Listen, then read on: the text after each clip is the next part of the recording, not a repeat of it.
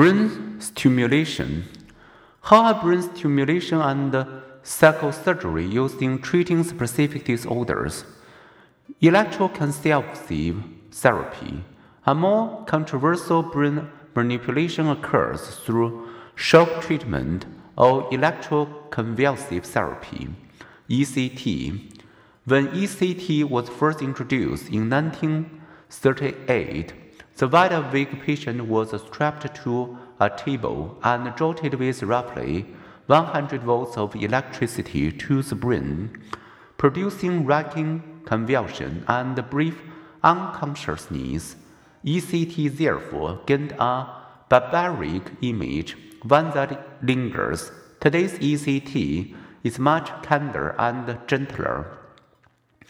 The patient receives a general anesthetic and a muscle relaxant before a psychiatrist delivered 30 to 60 seconds of electrical current. Within 30 minutes, the patient awakens and remembers nothing of the treatment of the preceding nurse.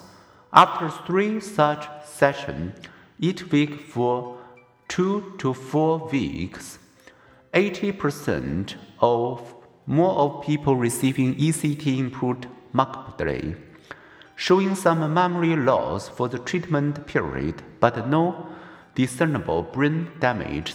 Study after study confirm that ECT is an effective treatment for severe depression in treatment-resistant patients who have not responded to drug therapy.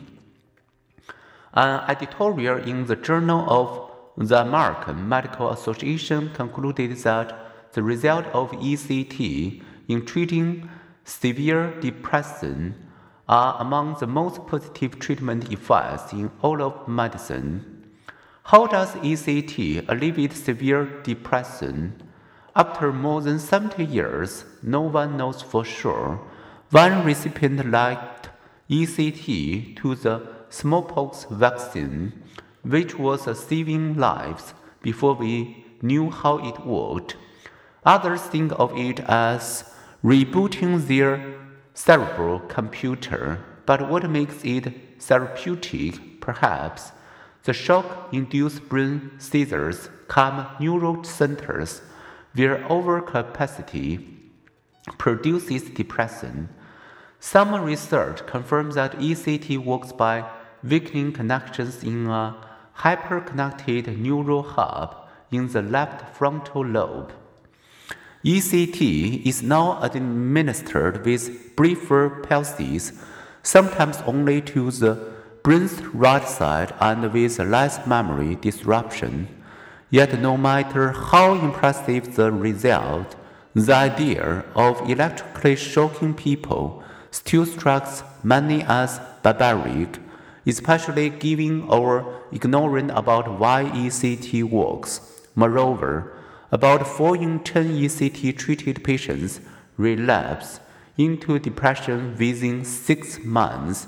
Nevertheless, in the minds of many psychiatrists and patients, ECT is a lesser evil than severe depression's misery, anguish, and risk of suicide.